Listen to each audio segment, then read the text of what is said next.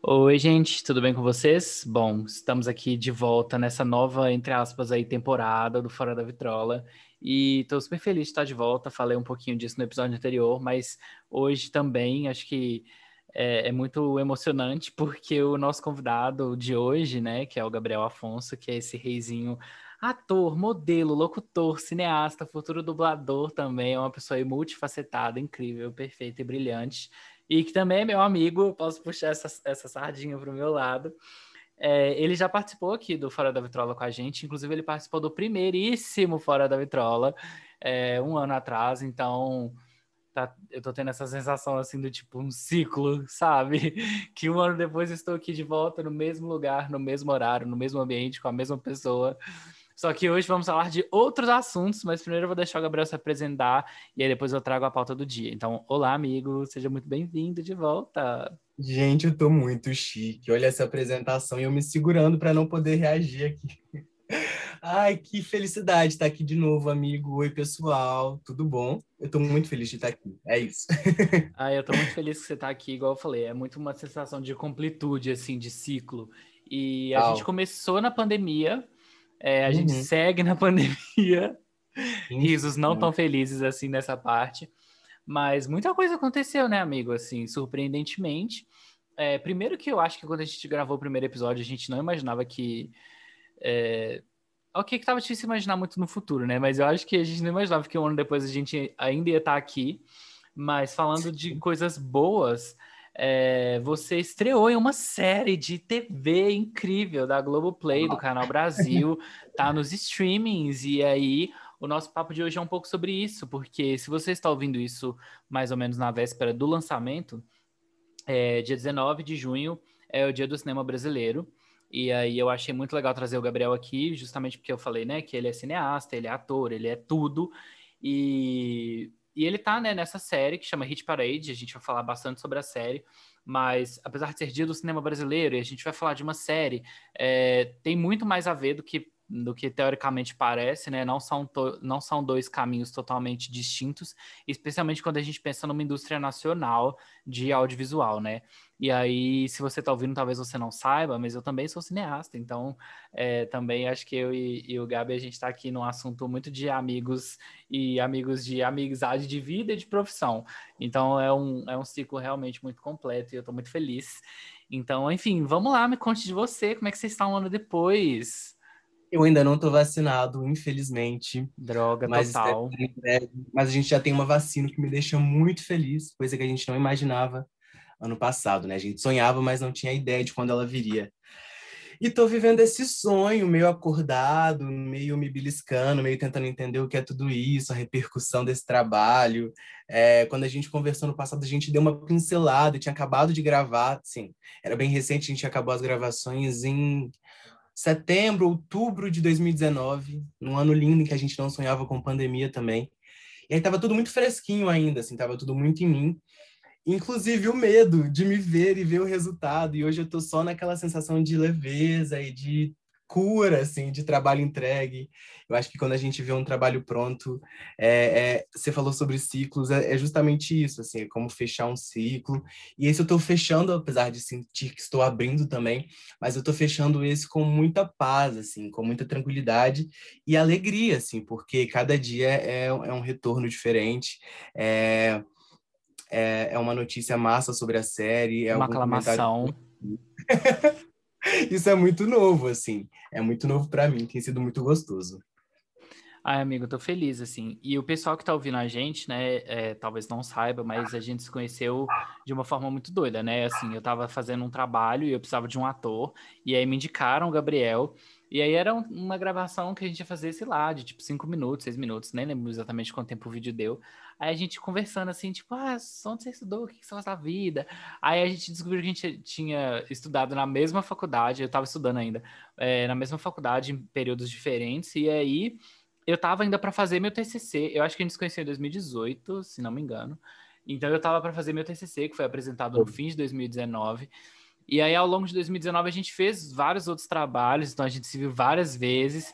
E aí, assim, no dia que a gente se viu pela primeira vez, a gente brincou e você falou assim: ah, me coloca no seu TCC, porque eu ia ter que produzir um curta e tal. Eu e eu realmente. Emprego. É, e eu realmente precisava de atores. E aí ele falou, tipo assim: ah, me coloca no seu curto e tal. Eu falei: ah, vamos ver e tal. E na época eu achava que não ia dar certo, porque eu tinha um outro roteiro que eu ia precisar de pessoas mais velhas e tal. E aí eu lembro que eu passei o ano de 2019 inteiro batendo na tecla daquele roteiro anterior. E aí eu vi que não ia rolar de produzir ele. E aí nisso eu e o Gabriel, a gente já tava muito mais amigo, tipo, vários meses depois. Aí eu lembro que eu mandei uma mensagem do nada, assim, na hora do almoço, tipo assim, amigo, se eu fizer um roteiro, tipo, pensando em você como meu protagonista, tipo, se eu vou fazer essa história em cima de você, assim, óbvio que é uma ficção, mas pensada com você atuando e tal. Você topa fazer o filme? E aí você foi tipo, lógico, super top, não sei o que, não sei o que, vamos fazer. E aí rolou super. Então, tipo assim, você gravou o Hit Parade antes da gente gravar o, o curta, né? Porque eu lembro que acho que você falou aí que você terminou em setembro, não foi? Isso, isso mesmo. O curta foi logo em seguida, foi coisa de intervalo de um mês, mais ou menos. É, a gente começou a gravar, tipo, no fim de outubro, eu acho que a gente fez a primeira leitura do roteiro, e aí passou novembro gravando, ou gravou no fim de outubro, metade de novembro. Enfim, eu sei que a gente ficou, tipo, uns quatro, cinco fins de semana coladaço, assim, para poder fazer o filme nascer, no caso, o meu curta, né? E aí eu lembro que você já trouxe algumas experiências, assim, do, do, do set do Hit Parade, inclusive o ator também que contracena com você no no, no curta, que é o Leandro Bolina, que também é incrível. Ele tá Maravilha. em Hit Parade e foi você que trouxe, né? Tipo assim, ah, eu conheço um cara, ele atuou comigo tal, chama ele. E aí ele super topou. E aí, assim, é, eu tô contando essa história porque os paralelos eles ficam se encontrando o tempo todo, né? Porque aí eu gravei com o Gabriel, que é né, o nosso convidado do de hoje, e com o Leandro, que vocês não conhecem, e eles contracenam em Hit Parade, assim, mas não, não tão próximos assim. Eles têm algumas cenas juntos, mas no meu curta eles são, tipo assim, protagonistas, então eles estão sempre juntos é, no filme.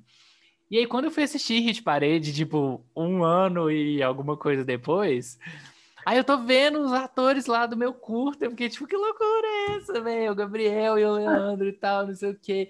E aí foi, tipo, muito doido, porque por mais que você já tivesse me contado por alto, né, histórias do set, da gravação, eu tenha visto foto, da caracterização e tudo mais, ter visto vocês na telona foi muito doido. Eu fiquei tipo assim, meu Deus, eu peguei esses meninos no colo, aqueles, né?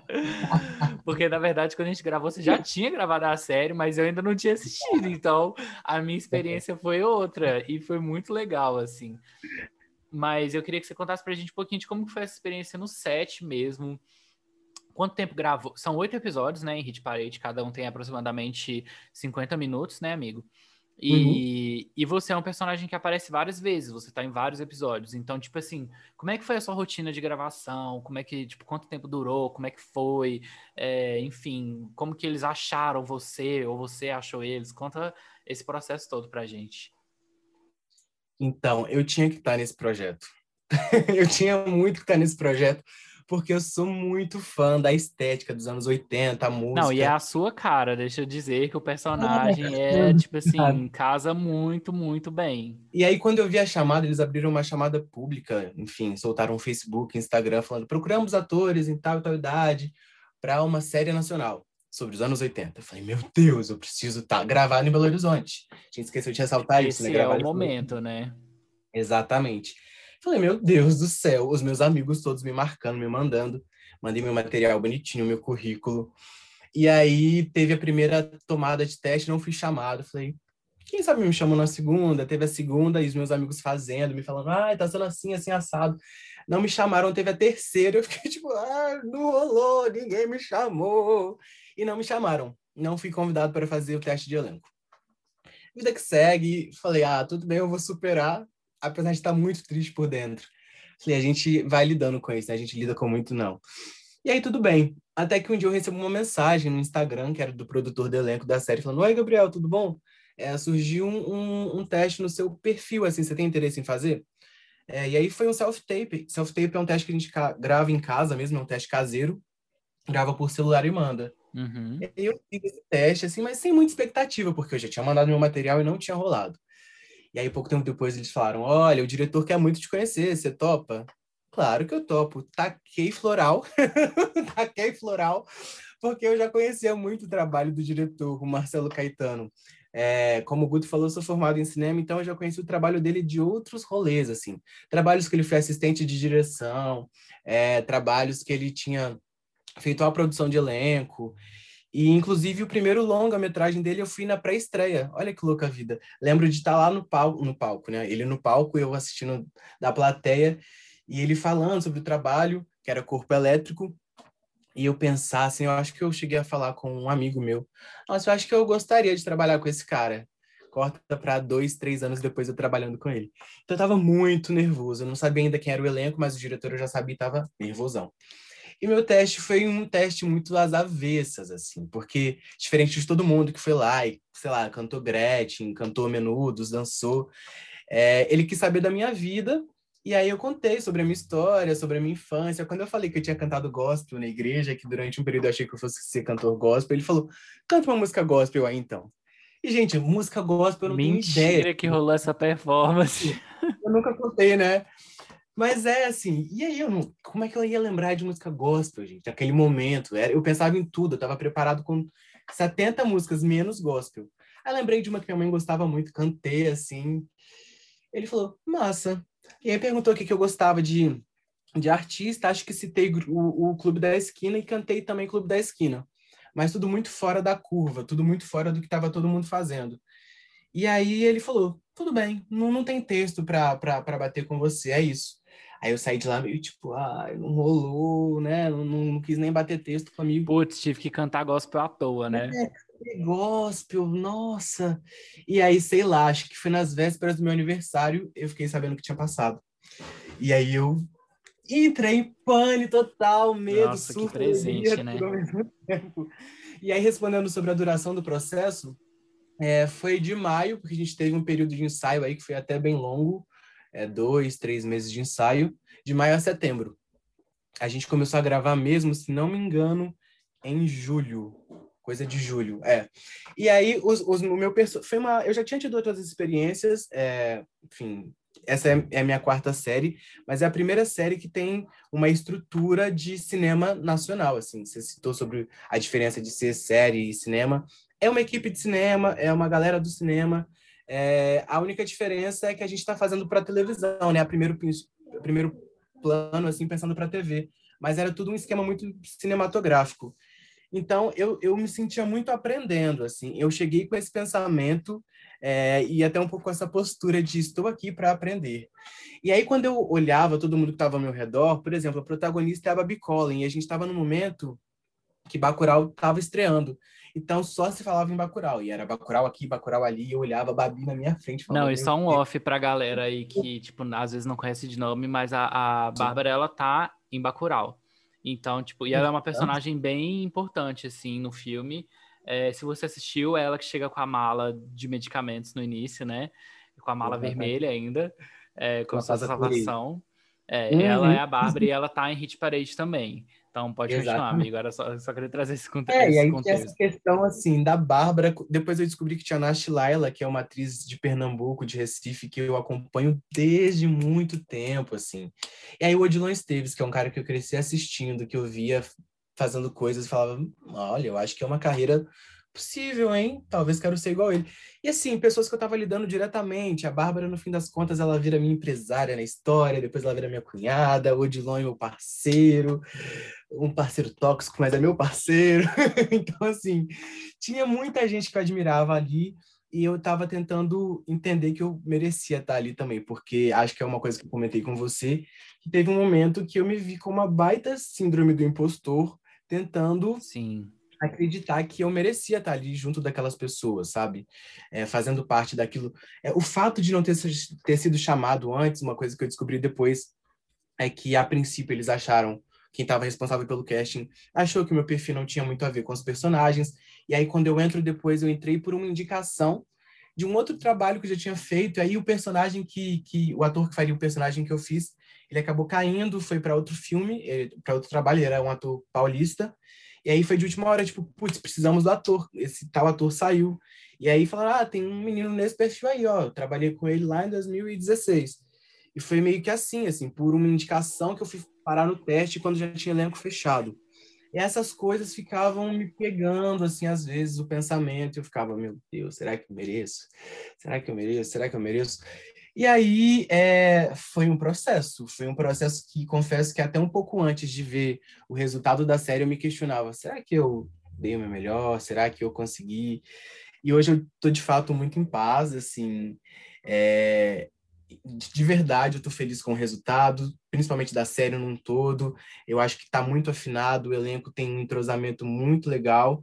É, confesso que se eu não tivesse com esses traumas, eu teria me divertido muito mais, porque o set era uma delícia, era super divertido, mas mesmo assim, com todas essas questões que eu estava internas psicológicas, e que hoje fazendo terapia eu entendo muito mais, é...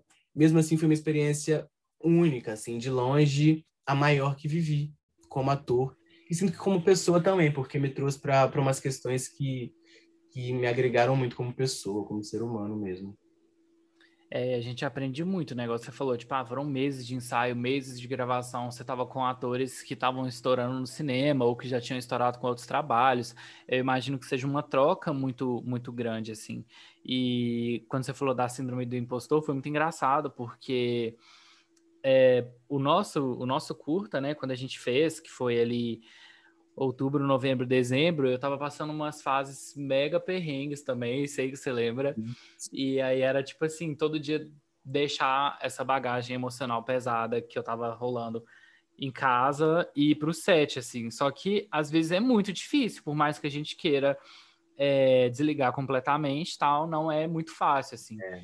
E aí eu lembro que, mesmo depois de todo. Tra... Tipo assim, o curta tem, vamos pôr aqui, 15 minutos de duração.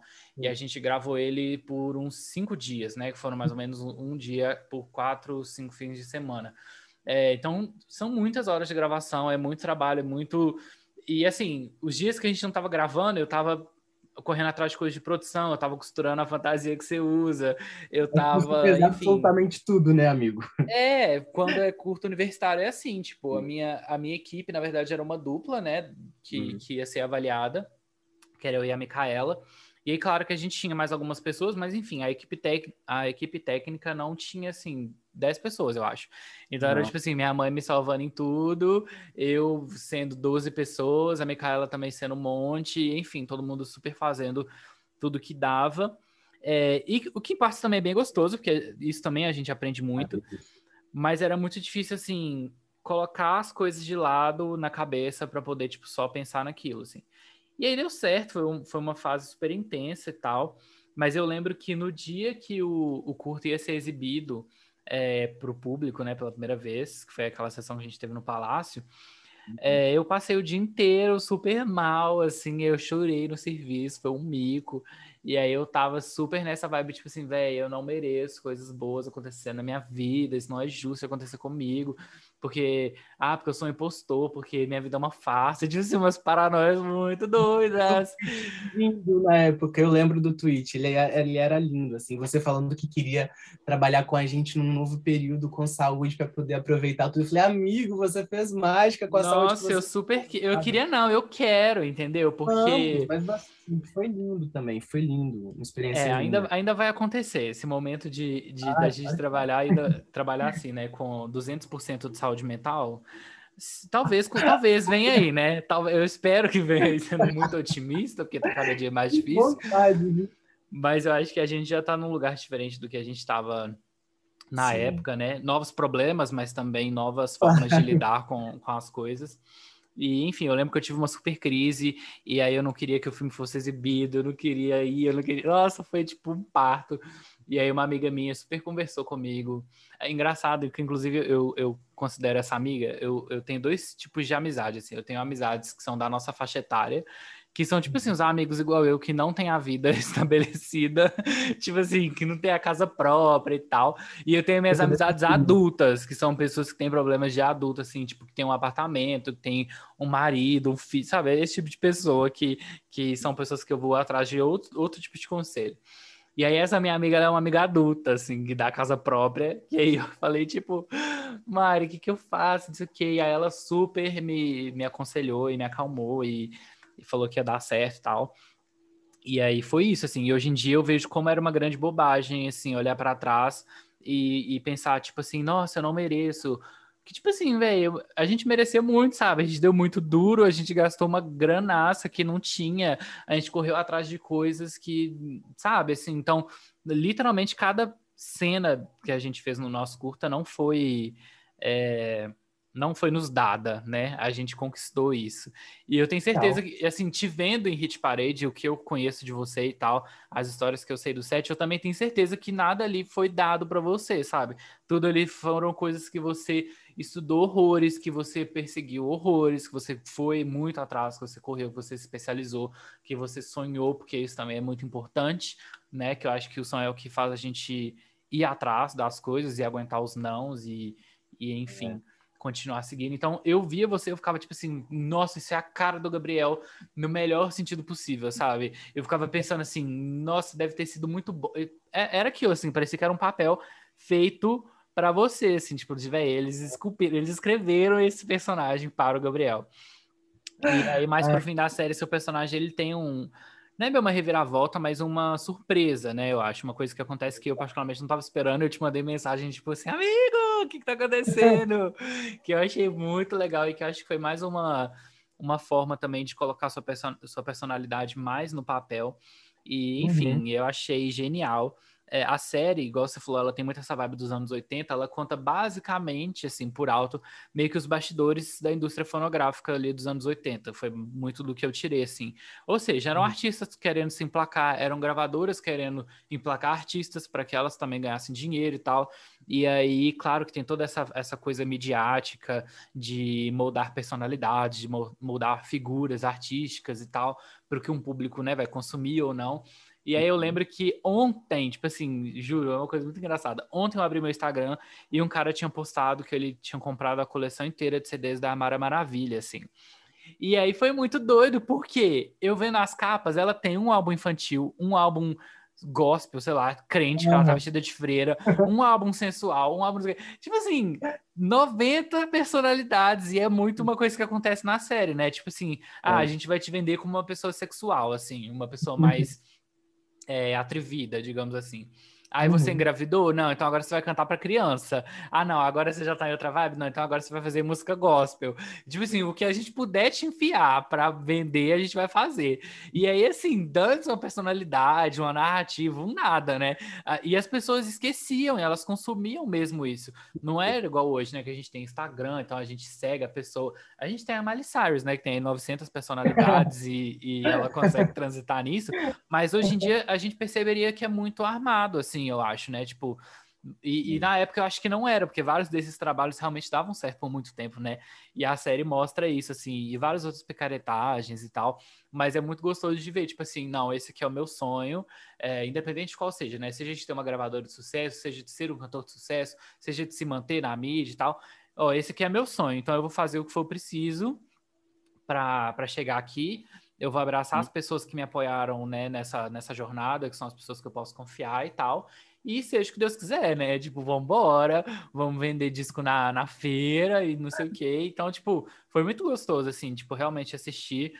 É, eu, obviamente, não vivi o, os anos 80, mas eu acho que eu sempre consumo cultura antiga, assim, né? Quando eu tinha aí meus 5, 10 anos, é, eu ouvia muito Sandy Júnior e coisas nesse sentido, mas também ouvia muitos artistas dos anos 70, 80, por influência dos meus pais, e acaba sendo uma coisa que vem comigo até hoje. Então, é, muita coisa ali não foi 100% surpresa de pensar, nossa, eu não acredito que isso realmente imaginava, ou nossa, eu não acredito que isso era assim, porque eu assisti muita coisa do Chacrin, eu vi um documentário do Chacrin que me lembrou muito o Lobinho, é, que é um personagem com o qual você contracena bastante na série. Então foi tipo assim, foi muito gostoso. Parecia que eu tava vendo um documentário da nossa história e não apenas uma ficção, sabe? Eu acho que ficou uma, uma ficção muito bem, bem amarradinha e muito real, assim. Então, parabéns para você e para todas as pessoas da equipe. Eu achei sucesso total. E se você que tá aí ouvindo a gente, assista o Gabriel, assista Hit Parade. Tá passando. Acho que já tem todos os episódios no, no Globoplay, né, amigo? Ou todos na Globoplay, não sei. Exatamente. E, eu assisti pelo. pela. Como é que chama, amigo? É, é Net Now, não é? Isso, pelo Net Now. Now. Isso, que é então, é da Net. Fica para eles e para elas. É, então, o que, que rolou? Quando eu tentei assistir pelo Globoplay, só tinha o primeiro episódio liberado para todo mundo. porque originalmente eu acho que é uma série do Canal Brasil, né, amigo? Exato. E aí ela tá sendo transmitida toda semana, passa um episódio na TV, e aí, teoricamente, tem todos no, na Globoplay. Só que quando eu fui tentar ver na Globoplay, os outros episódios estavam bloqueados, porque parece que a Globoplay é tipo assim, você assina um pacote X, que é o básico, e você tem direito a quase tudo, mas aí você tem como pagar uma taxa a mais para ter acesso meio que de canais exclusivos. E aí parece que Hit Parade é uma dessas séries para canais exclusivos dentro do, do Globoplay. Da Globoplay, enfim. Vou fazer igual a Demi Lovato, assim, né? De Globoplay, co colocar a linguagem neutra. É, só que aí no, no NET, que é o, a, o serviço de TV a cabo aqui de casa, tem o Now, que é também o, o, aqui em casa é o modelo mais básico, porque a gente não vê TV praticamente nunca. É, e aí tem todos os episódios lá, sem precisar pagar mais, sem faz, precisar fazer login, sem precisar de absolutamente nada. Então é só ir lá no menuzinho da Now e pesquisar lá Hit Parade, que vai estar tá lá sucesso, coesão e aclamação. E aí eu assisti em pouquinhos dias, porque a gente tinha que gravar. É, tinha que gravar não, né? Eu já queria ver, mas eu vi correndo, assim, tipo, nossa, eu quero muito terminar de ver antes de conversar com o Gabriel, porque eu quero chegar lá com propriedade para falar sobre o assunto. Então, foi uma delícia, assim, de ver tudo. E é uma coisa, uma produção super nossa. Então, tipo, você vê pessoas como a gente, histórias como as nossas e coisas nesse sentido. Então, foi muito gostoso. E aí eu queria que você falasse pra gente justamente sobre isso, sim, porque foi gravado em BH, com um elenco muito de gente de BH, mas também de São Paulo, Rio. Como é que foi essa parte toda, assim, da, da produção ser muito brasileirona nossa? Nossa, eu acho uma delícia a gente ter uma produção desse tamanho é, e com uma projeção como essa sendo gravada aqui no nosso quintal praticamente, né? Então, é, tem muitos lugares que, que a gente de, de cara olha e enxerga. Então, tem uma cena, por exemplo, de carro que dá para entender que é na Lagoa da Pampulha. É, mas Belo Horizonte, ela é geograficamente, assim, pensando em arquitetura, ela é muito preservada, né? Então, como eles queriam é, é, essa localidade uma cara assim, ai, não tão Rio, não tão São Paulo, e aí tem BH que é bem preservada, em questão de arquitetura, veio para cá. Porque originalmente, se não me engano, ela seria de São Paulo. E é uma delícia, assim, é uma delícia. Eu não acho que as pessoas peguem de cara é, a, a, referência de que seja aqui, mas em alguns momentos o nosso sotaque aparece. E eu estava comentando com uma amiga também do elenco, a Paula Morim, que eu acho que o fato de ter sido um elenco majoritariamente mineiro é, deu um, um tom para a série também, é, principalmente em, em sete, assim, nessa questão de acolhimento, de ator sendo generoso e trocando e jogando, porque eu acho que para funcionar, é, enfim, pode ser que às vezes um, um, elenco que não jogue tão bem funcione em cena, funcione no resultado final, mas pensando na essência, se o elenco joga bem entre si, é, é quase impossível que não fique nítido isso na, na, na tela, né?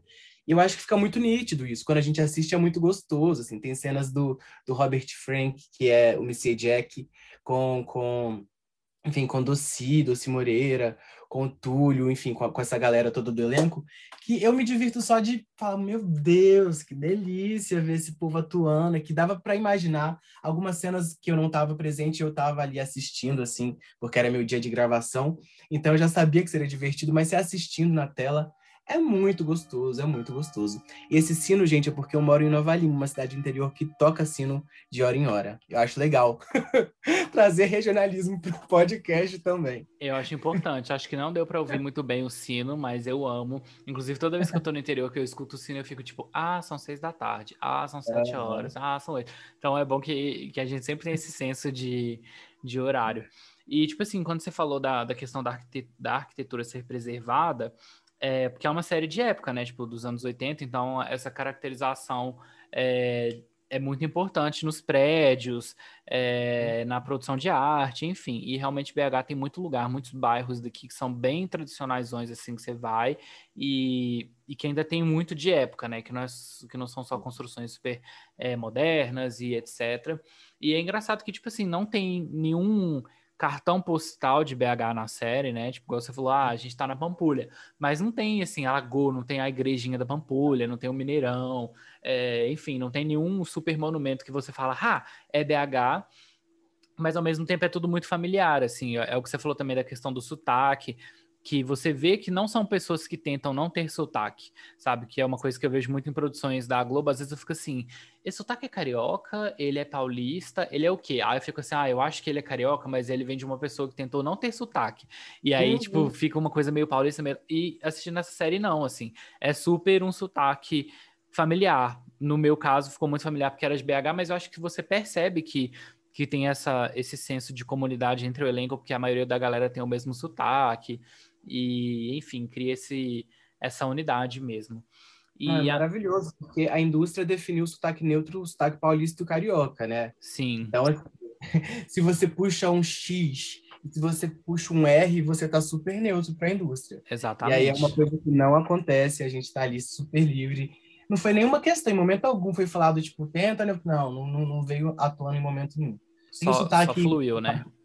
Sim, só fluiu. Tem o sotaque também da Nash, que é um sotaque nordestino, assim. É uma delícia, é uma delícia. É, eu acho isso gostoso nas produções justamente porque no nosso dia a dia, né, tipo, ah, eu moro em BH, só que eu não tenho contato só com pessoas mineiras ou belo-horizontinas. É, ah, eu moro em São Paulo, mas você também provavelmente não tem contato só com pessoas paulistas, enfim. Então, por que que na, nas produções, né, a gente só tem pessoas com o mesmo sotaque, né, que falam as mesmas gírias e tal? Eu acho essa, essa pluralidade muito mais gostosa, assim de você realmente ficar, ah, esse personagem é nordestino, ah, esse personagem é carioca, ah, esse personagem é uhum. sulista, porque realmente, tipo assim, isso dá a identidade da série, tipo, ah, são pessoas que vieram do Brasil inteiro, não é todo mundo do mesmo lugar e tá todo mundo, né, correndo atrás do mesmo sonho, e, uhum. sei lá, isso para mim foi muito, muito genial, assim. É, amigo, eu queria conversar também um pouquinho, igual eu falei, dessa questão do cinema nacional, né, que vai, vai fazer aniversário aí, é, o cinema nacional ele percorreu já um longuíssimo caminho, né? Tipo, tem mais de 100 anos, 120 e poucos anos que ele existe, se não me engano. E já foi muito mal visto, né? Tipo assim, até hoje existe ainda um tabu muito grande de que filmes nacionais ou são só pornográficos ou não prestam mas eu estudei muito isso, graças a Nelma, que sei que você sabe bem de que eu tô falando. É, é, Nelma, Thaídes, pessoas que realmente né, foram professores na nossa faculdade que ficaram assim, tipo, não, vamos desmistificar isso, vamos tirar isso da cabeça. O cinema nacional, ele sofreu é, essa essa concepção por causa de vários fatores históricos, não. Enfim, tem todo um contexto histórico que eu não vou entrar tanto aqui para a gente não ficar, né, fugir tanto assim do tema mas foi uma coisa que manchou nosso cinema por muito tempo, assim. E, e aí, fora isso, acho que nos últimos anos a gente tem conseguido fazer coisas absurdas, é, não só em termos de qualidade, mas também de, de alcance, né? Porque é, é, um ciclo. Se você não tem dinheiro, você não consegue fazer uma super produção. Se você não faz uma super produção, você não alcança a massa. Se você não alcança a massa, você não ganha dinheiro com o filme. Se você não ganha dinheiro no filme, ninguém aposta nos seus roteiros e aí acaba, né? Tipo, que os filmes brasileiros eles vão ser sempre os mesmos e etc. E aí é. É, foi muito importante que acho que ali no início dos anos 90 é, surgiu a Globo Filmes, que foi a distribuidora e a produtora da Rede Globo né, de TV. Eles fizeram um, um desdobramento voltado para o cinema, para a produção de filmes. É, então, muitos dos filmes que a gente vê hoje, eles têm muito a cara de produções da Globo, né? Você vê que muitos são os mesmos atores, ou são mais ou menos as mesmas coisas. Tipo, tem muito filme que você assiste que você fala, nossa, isso parece um quadro do falecido Zorro Total, isso parece isso, isso parece aquilo. Mas é porque foi o meio que mais injetou dinheiro nessa, nessa indústria, né? Então é claro que eles puxam essa sardinha para eles, e a gente também não pode esquecer que a Globo é um, um quase que um monopólio aí da televisão, né? É o que mais detém, é, sei lá, assinantes agora na Globoplay, mais é, espectadores, enfim. Então é claro que o imaginário popular está muito vinculado ainda às produções da Globo, então faz sentido de que quando um filme chegue no cinema, as pessoas vão assistir porque tem mais familiaridade com aqueles atores, com aquelas tramas, enfim. E é por isso que nos últimos anos a gente teve aí De Pernas pro Ar, que foi um super sucesso, a gente teve é, O Minha Mãe é uma Peça, todos que foram literalmente a maior bilheteria, né? O segundo filme era a maior bilheteria e o Paulo Gustavo foi lá e fez o 3 e roubou a bilheteria dele mesmo, é, bateu o recorde. Então, assim, uhum. a gente tem esses filmes que tem ainda muito a cara da Globo, que tem inclusive financiamento da Globo e etc. Mas a gente tem tido filmes mais diferentes, assim, por exemplo, o Bacurau mesmo é um exemplo aí de um filme que bombou muito nos últimos anos, tanto em termos de bilheteria quanto em termos de boca a boca, e aí a galera, tipo, foi ao cinema, cinemas de rua, ou colocou esse filme que não é um filme, tipo, super popular é, no circuito de cinemas populares, então, tipo, você via aí Cinemark, Cinearte, Cine, é, Cine, sei lá, vários dessas redes de cinema colocando Bacurau na programação, e, e batendo aí com filmes de fora, né? Tipo, é, de bilheterias absurdas, a gente tinha ali nosso Bacurau resistindo e as pessoas realmente indo ver e gerando debates, gerando discussões. Pouco depois a gente teve o A Vida Invisível, que também foi, é uma puta produção brasileira, assim, é uma história muito densa, muito bonita, muito triste, muito engraçada. Tipo assim, é, é uma, é uma mistura e que é um filme que super diverge de tudo que a gente costuma ver, né? Tipo, nessa vibe de pernas pro ar e tal, que são mais essas comédias. E que é um filme belíssimo, que inclusive chegou, entre aspas, aí a roubar o lugar do, de Bacurau na ida pro Oscar, e aí acabou que também não foi. E aí, enfim, todo esse rolê. Mas, enfim, para dizer que são produções que não são desse super meio popular que o imaginário brasileiro está acostumado, e que são filmes que contam a nossa história, né? Contam a história do nosso povo, ou uma história reimaginada mas ainda baseado muito na gente, que é o caso de Bacurau. Não é uma história de uma coisa que já aconteceu. É uma coisa aí meio futurista, mas baseada nas nossas raízes, né? Tipo assim, na raiz, nas raízes do povo brasileiro. Inclusive, o plot twist é muito inspirado nisso e é simplesmente genial. Se você viu Bacurau, você sabe o que eu tô falando.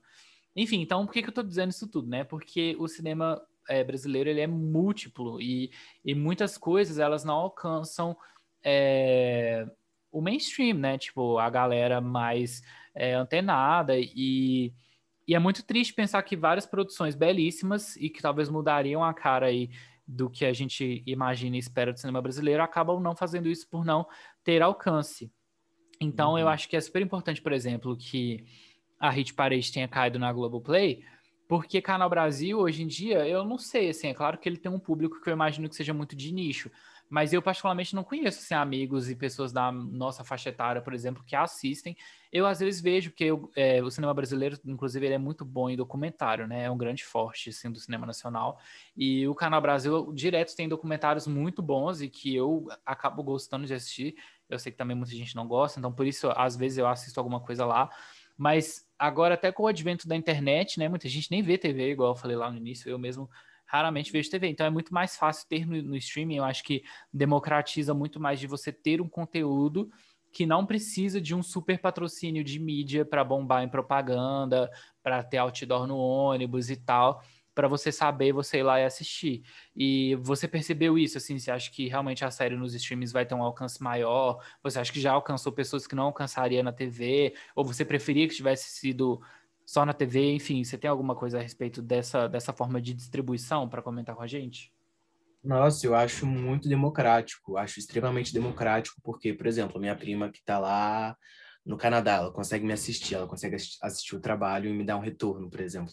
É, quando a gente pensa é, isso que você citou sobre o cinema nacional e sobre como funciona é, esse filme até ele chegar a uma tela de cinema, a gente tem muita falha ali quando a gente chega na parte da, da distribuição, porque é, o nosso público ele está muito acostumado com um tipo de filme, que é um filme blackbuster, que é o que a gente cresce assistindo na sessão da tarde, e quando a gente vai assistir cinema nacional, a gente quer assistir um filme que seja comédia, sabe? É o que a gente entendeu do nosso cinema.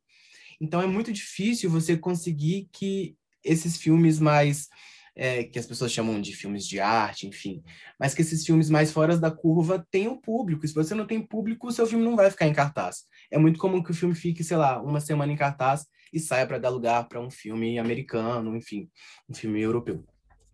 E aí, quando a gente pensa na possibilidade de ter ali o filme é, numa plataforma de streaming, você está facilitando o acesso das pessoas chegarem nele, é, até pela questão também financeira mesmo. A gente sabe que o cinema saudade de cinema, mas enfim, cinema não é uma programação. Nossa, saudade de cinema.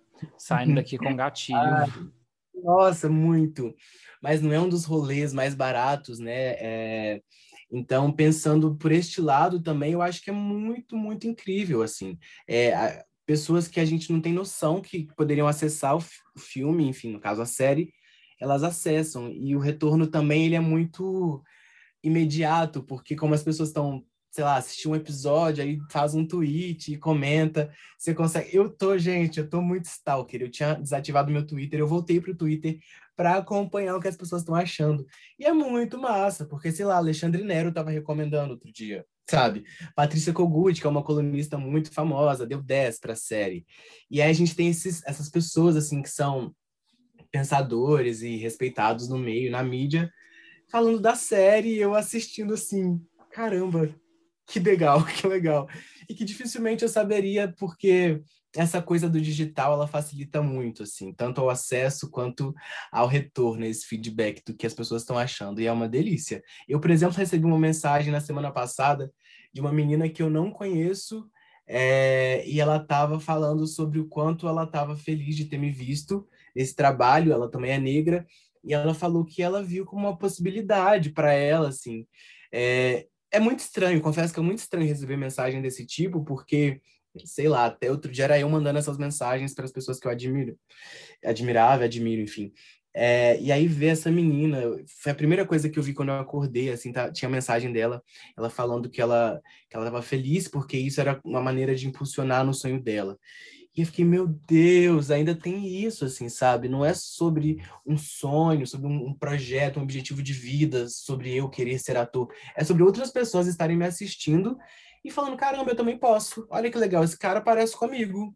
Acho que eu posso também. Então, tem tantas camadas esse tema que eu fico meio assim, eu, eu ainda estou tentando entender isso tudo, porque é novo para mim, é muito recente, eu estou aprendendo a lidar.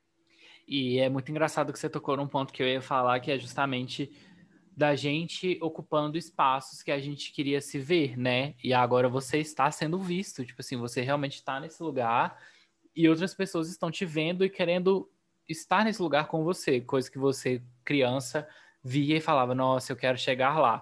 Então, como que é assim? Você falou que é incrível e tal, mas acho que agora você já está mais que com um pezinho nesse lugar, nesse nesse imaginário infantil, daquele sonho de tipo, meu Deus, eu quero ser ator, eu quero estar numa série de TV. Tipo, agora você literalmente pode falar, eu estou em uma série de TV com atores que, e atrizes que eu super uhum. admiro, que eu cresci assistindo, e eu estou inspirando outras pessoas. Tipo, quão foda é isso? Eu não tenho noção nenhuma. Eu não tenho noção nenhuma. Eu juro que eu tô tentando entender. Você só vive, né? eu às vezes tô deitado, aí eu falo, meu Deus, que loucura. Aí esqueço, vou viver a vida, aí eu lembro de outra coisa e falo, meu Deus, que viagem. Sabe? Porque não faz o menor sentido para mim. Assim, eu, eu sei que eu, eu tenho uma tendência da minha personalidade mesmo, das fichas caírem depois de um tempo que a minha ficha cai. Mas nesse caso específico, ela vai caindo aos poucos. Eu acho que eu tô em parcelas deixando a ficha cair. E é muito incrível, muito incrível. Eu sinto que eu tenho uma tendência também, a quando eu tô passando pelo momento, fingir que eu sou super acostumado, assim. É da minha postura de ficar, tipo, ok, estou aqui nas rédeas da situação. Age naturalmente, né? super acostumado. Aí quando eu tô muito assim desarmado, que eu tô só vivendo a vida mesmo, eu falo, caramba, meu pai amado, que viagem. Essa mensagem mesmo eu saí disparando, mandei pro diretor, aí mandei pra minha mãe, aí mandei pra minha amiga e fui mostrando, tipo, gente, olha isso, a menina mandou, eu nunca vi a menina. É muito legal. É muito legal. Não, é muito bom, porque realmente, assim, é, eu tenho muito isso também, do tipo, ah, eu, eu tem maneira de agir como se não fosse comigo, assim, uhum. tipo, sei lá, ah, eu lancei um livro e tal, e tudo bem, assim, tipo, foi normal, sei lá, tipo, uma parte de mim. E aí as outras pessoas ficam, tipo, velho, esse seu livro, seu livro é muito bom, que não sei o que, não sei o que. Aí, tipo, quando eu tô nessa coisa de fingir plenitude, do tipo, ah, é, sabe, tipo, nada demais, assim. Aí as pessoas vêm, tipo, não, é demais sim, me dá aquela sacudida, tipo, acorda. E aí, quando eu tô desprevenido também, eu leio umas coisas que eu fico, tipo, velho, o meu trabalho fez isso com essa pessoa, sabe? E, e aí é muito forte e é muito legal. E engraçado, assim, né? Por que a gente sempre tem essa mania de levar essas coisas nesse, nesse modo plenitude, assim, de fingir que não é com a gente? Porque é com a gente, né? É, a gente corre tanto atrás de fazer essas coisas e depois a gente fica, tipo ah, ah, na verdade, eu vou até puxar esse gancho aqui, mas a gente não vai entrar muito nisso, porque acho que vai, vai dar pano para outra manga. Mas ano passado eu gravei um episódio com o Vitor Rocha, uhum. e ele é roteirista, cantor, ator, uhum. enfim, dramaturgo, ele faz musicais. Eu ouvi esse episódio porque eu sou super fã do programa. Ah, eu amo, gente, olha só, me tietando aqui ao vivo. Mas a gente gravou junto e, tipo assim, ele saiu na lista da Forbes de, tipo assim, é, personalidades influentes antes dos 30 e tal. E, tipo, incrível, incrível.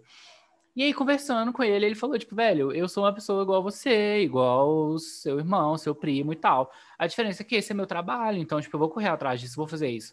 Só que a sensação é de que por a gente não ter tantos, ou sei lá por uhum. quê, é, e além de não ter tantos, a gente tem essa mania de meio que endeusar o artista, assim, de tipo assim, pegar ele e colocar ele num pedestal, de colocar ele num, num lugar de inacessibilidade. Então parece que chegar ali é muito raro, é muito difícil, é muito exclusivo. Uhum. E, e, claro que realmente é, a gente trabalha muito, a gente estuda muito, a gente se esforça, se dedica muito tal para isso.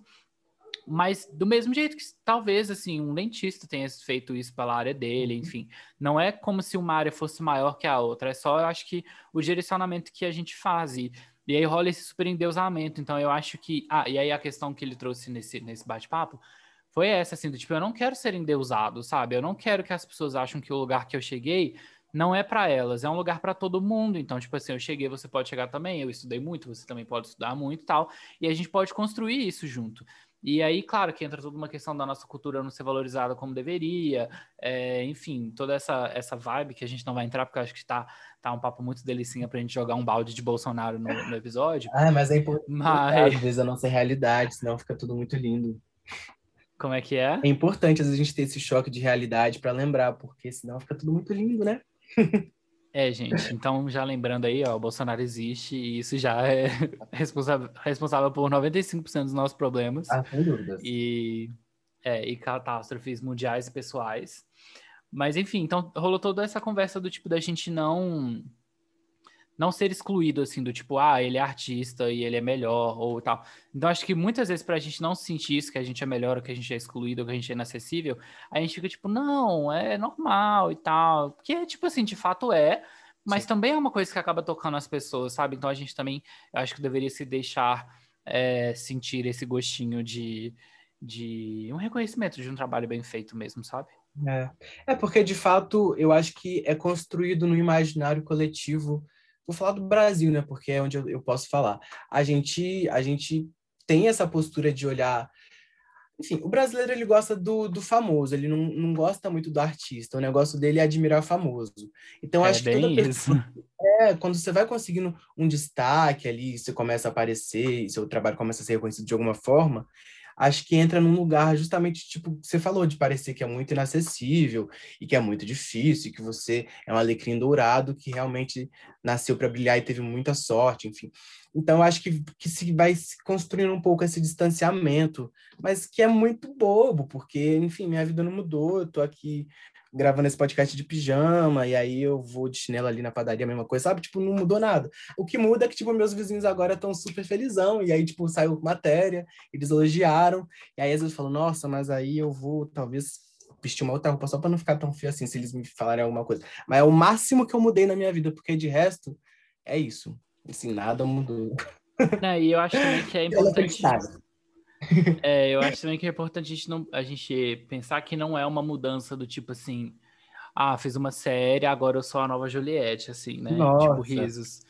Não. Mas é muito a questão da caminhada, né? Tipo assim, nossa, você deu um passo e aí você alcan... você chegou num uhum. lugar de que vai te dar muita visibilidade, de ter feito um trabalho muito legal, e mesmo que não tivesse, né, tipo, alcançado o Globoplay, as pessoas, etc, etc, o próprio processo de participar do set, igual a gente falou lá do início da questão do aprendizado e tudo, são é uma caminhada muito legal, assim. Então, é, eu, eu também eu tenho muito disso, assim, do tipo, ah, não mudou nada, mas quando eu paro e olho lá atrás, seis anos, quando eu lancei meu primeiro livro, mudou coisa pra caramba, sabe? Tipo assim, eu não me tornei a Juliette, mas eu me tornei a pessoa que eu sou hoje e, já é um, uma coisa, sabe? Você, tipo, em um ano e meio, a gente se conhece, sei lá, dois anos, três talvez. É, você definitivamente não é hoje a pessoa que, que você era quando eu te conheci, do mesmo jeito que quando eu te conheci e quando a gente gravou, que foi tipo um ano e pouco depois, você já era uma pessoa totalmente diferente. Então, assim, você tá super na sua caminhada e ela até então já te levou para lugares legais e Hit Parade foi e é um lugar incrível que você foi e ainda está, né? E sempre vai estar, tipo, você vai ter 80 anos e vai ligar a televisão e falar assim, ah, deixa eu assistir eu com 20 e poucos em hit parade, sabe? Tipo, é um marco que, que aconteceu na sua vida e nada vai tirar isso de você, sabe? Então, tipo assim, respire isso, absorva isso, porque é difícil da gente fazer. Eu sei que é difícil da gente fazer e, e você merece, porque você tá brilhante. E eu amei muito assistir. E eu estou aqui fazendo esse podcast, inclusive, para que todas as pessoas assistam e aclamem este anjo que é Gabriel Afonso. Meu Deus, maravilhoso, que delícia ouvir isso, amigo. É assim, eu sinto que eu estou realizando uns sonhos do Gabriel de 13, 14, 15 anos, assim, que são os do, de hoje também, mas assim, alguns muito pessoais daquela época, aí eu fico olhando e falo, caramba, levaram anos, mas aconteceu. E aí é muito feliz, assim, e, é, e ainda nesse lugar de tentar entender, porque é, a gente sonha, a gente quer muito, e aí de repente quando acontece, a gente fala, caramba, aconteceu, e aí, sabe? E não é que é... veio aí? Não é que veio. É, só que uma coisa que eu acho muito importante de falar para arrematar sobre a série é que o personagem ele, ele acabaria originalmente no quarto episódio, que é quando o personagem sai e depois ele volta e tem aquela reviravolta toda. E aí, Sim. enfim, o Marcelo junto com o André Barcinski, que é o diretor, que é o, o roteirista, é, eles vêm de um lugar muito da o Marcelo, né? Ele vem de um lugar muito da representatividade, é, de gênero, é, sexual, enfim racial também. Ele falou, gente, não é possível que o personagem que assim, que representa tudo do que eu acredito muito e faço nos meus outros trabalhos, nesse, justamente nesse, ele vá desaparecer e vá ficar por isso mesmo. E aí tem essa reviravolta do, do Lobito virando índigo. E que para mim é, é muito Sim. feliz, porque, sei lá, quando eu falo aqui no começo da, dessa nossa conversa, que eu, sei lá, com 10 anos achei que eu fosse ser cantor gospel e fui cantar gospel no meu teste, de repente eu tô cantando na série e eu lembro da, da emoção de gravar aquela cena do episódio 7, enfim, que tudo muda. É, foi minha última cena gravada na série toda, foi minha última diária. É, a gente estava gravando ela, era coisa de 4 horas da manhã, estava gravando já desde 7, 7 horas da noite outras cenas, e o sol já estava nascendo, então não tinha como fazer, não tinha muitos takes. Então, ela foi take único. Eu lembro da sensação, da emoção, do momento de olhar para a galera que estava fazendo elenco de apoio e figuração na plateia, como como público, e de do meu olho tá brilhando, assim, tipo, caramba, esse sonho foi real, eu dei conta, cheguei na última tá cena. Tá acontecendo, né? Uhum, e ao mesmo tempo daquelas pessoas trocando comigo, tipo, energia mesmo. E aí, ah, eu adoro essa cena, gente, eu adoro essa cena. Eu acho que quando assistirem, prestem atenção no episódio 7, no momento do retorno de Lobito, porque eu acho que arremata tudo que é o personagem para mim e da minha trajetória enquanto artista também, dessa coisa de ah, tá acontecendo. Tá sabe? Tá acontecendo. E tá só no começo. Ah, e eu lembro que quando eu vi esse episódio, eu gritei muito com você no WhatsApp, tipo assim, amigo! Aí, tipo, a personagem fala uma coisa muito engraçada. Eu, eu lembro que eu falei, tipo assim, nossa, eu tô igualzinho a ela agora. e falar, aí. Caralho! Exatamente. ela, ela lança um sonoro, caralho, tipo, eu tô chocado. Caralho. E era exatamente como eu tava. Então, tipo assim, quando vocês assistirem, já que vocês não vão ter o WhatsApp do Gabriel, né? Vocês. Não vê, gente, manda aqui brincando. É, então, gente, é, é zero. Aqui, já manda o número aqui ao vivo. Não, mas aí vocês podem ir lá no Instagram do Dentro da Vitrola e comentar na, nas redes sociais do Gabriel, que eu vou deixar. Na verdade, eu vou deixar aqui também no título do episódio, na sinopse do episódio. Lá no Instagram, enfim, tem Gabriel em todos os lugares. Então vocês vão lá e comentem, caralho, ou gritos, ou qualquer outra coisa, para eles saberem que vocês chegaram no episódio 7 e que vocês estão vendo a aclamação acontecer. Ai, que delícia. Por favor, gente, eu tô amando receber esse retorno, assim, é muito importante para mim também. Entender o que, que vocês estão achando, é uma delícia, toda troca. A gente teve trocas na primeira vez que eu vim aqui, eu achei um máximo. Eu, eu adoro também o nosso episódio, viu, do ano passado. Eu amo também. é, a gente, a gente vai re, re, reestruturar, assim, o Instagram do podcast agora para esse retorno, e a gente vai voltar com vários episódios, mas em outro contexto. Então, aquele episódio ele vai virar a luz do dia de novo. E, e esse mais ainda, né, que tá aí super fresquinho. Mas assim, realmente, gente, falem pro artista, não só o Gabriel, mas para todos os artistas que vocês admiram, o que, que vocês acham? Tem aquele meme do elevador que tem um cara desmaiado, né? E fala, tipo assim, ele é artista, você tem que ficar elogiando e tal. E não é que, você, a gente tem que ficar elogiando, mas é porque o nosso trabalho é tipo assim, né? A gente grava aqui e bota no ar, e aí acabou, assim. O nosso contato que a gente tem é quando vocês falam pra gente o que, que vocês acharam, da sugestão. Tipo, eu amei isso, mas isso aqui eu não gostei tanto, isso aqui eu amei, isso que podia ser melhor e tal. Enfim, é, é essa parte da troca mesmo que pelo menos para mim é mais gostosa. Tipo assim, seja quando eu escrevo um livro, eu faço um podcast, qualquer coisa que eu faço, o momento da troca é muito gostoso e importante, assim. É, igual a gente falou muito de jornada, de caminhada, é, eles acabam empurrando a gente mais para frente em direções de aprendizado, enfim. Então, sempre é, falem com o artista, não necessariamente elogios, mas dê sempre seu feedback para o artista. Mas é ótimo porque é muito subjetivo, né? Cada um assiste, entende uma coisa, bate de um jeito diferente. Sim. Então é muito bom porque a gente tem opiniões diferentes sobre uma mesma situação, mas uma mesma, enfim, o mesmo trabalho. É uma delícia. É, sobre cada ótica diferente, né? Cada perspectiva, vivência, enfim. Isso, isso é bem legal na arte também, como um todo, né? Ai, gente, ai, tô feliz que eu consegui bater esse papo. Eu não te contei nada pelo WhatsApp que eu tinha achado, acho que eu só falei, tipo assim, oi, amigo, é. adorei. Tipo assim, será que adorei mesmo? Será que veio aí mesmo? Ou será que estou só falando isso, pois sou seu amigo? É. Mas é porque eu realmente queria deixar esse, esse feedback, assim, para ser dado ao vivo, que eu acho que era uma conversa que a gente precisava ter. É, até por tudo que eu falei aqui, né, no episódio, mas também para ficar legal, assim, da gente ter essa troca. Se eu já tivesse tido essa conversa toda com você, depois a gente apertasse o play, ia ser tipo assim, ah, mas eu já sei disso. e, e, eu tô aprendendo, tô absorvendo coisas novas aqui todo o tempo, então, muito obrigado por esse papo, por topar voltar para a Vitrola, esse comeback aí de um ano depois. Eu e, amei! Enfim, por, por todos os momentos nossos juntinhos aí que a gente passou e que a gente ainda vai viver muitos garrados, espero. Vamos sim, amém. Vacinados! Amo! Ah, eu tô muito feliz, muito, muito feliz e grato de estar aqui, porque eu realmente amo esse projeto, eu amo o podcast.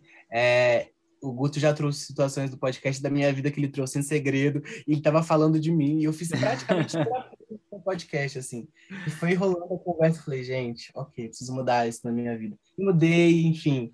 É, o podcast ele tem um lugar muito especial no meu coração e está aqui é de uma alegria imensa. E estar tá aqui falando de uma outra alegria imensa que tem sido estar tá nessa série, é dupla alegria, né? Ah, eu amo. Obrigado pelo espaço, pelo apoio, pelo incentivo, pelo carinho, pelas trocas de sempre. Isso é tudo. Imagina, amigo, estou aqui para isso. Já fique aí o convite para voltar mais vezes, quando quiser. Só falar, amigo, a gente precisa conversar sobre isso. Que a gente para tudo e vem aqui. Sobre... É, e vamos papear sobre isso e ter essas trocas, que é sempre muito legal, muito gratificante. E você que está ouvindo a gente até aqui, vai atrás do Gabriel nas redes sociais, siga ele lá, fala o que vocês acharam do episódio, da série, assista Hit Parade e espalhe essa produção audiovisual nacional para o mundo, porque merece, e é nosso cinema, são as nossas histórias, os nossos personagens, os nossos amigos na tela, e, e isso tudo merece muito nosso carinho, nossa atenção, igual ou talvez até mais do que o pessoal lá de fora, que a gente, enfim, né, nem sonha um dia conhecer.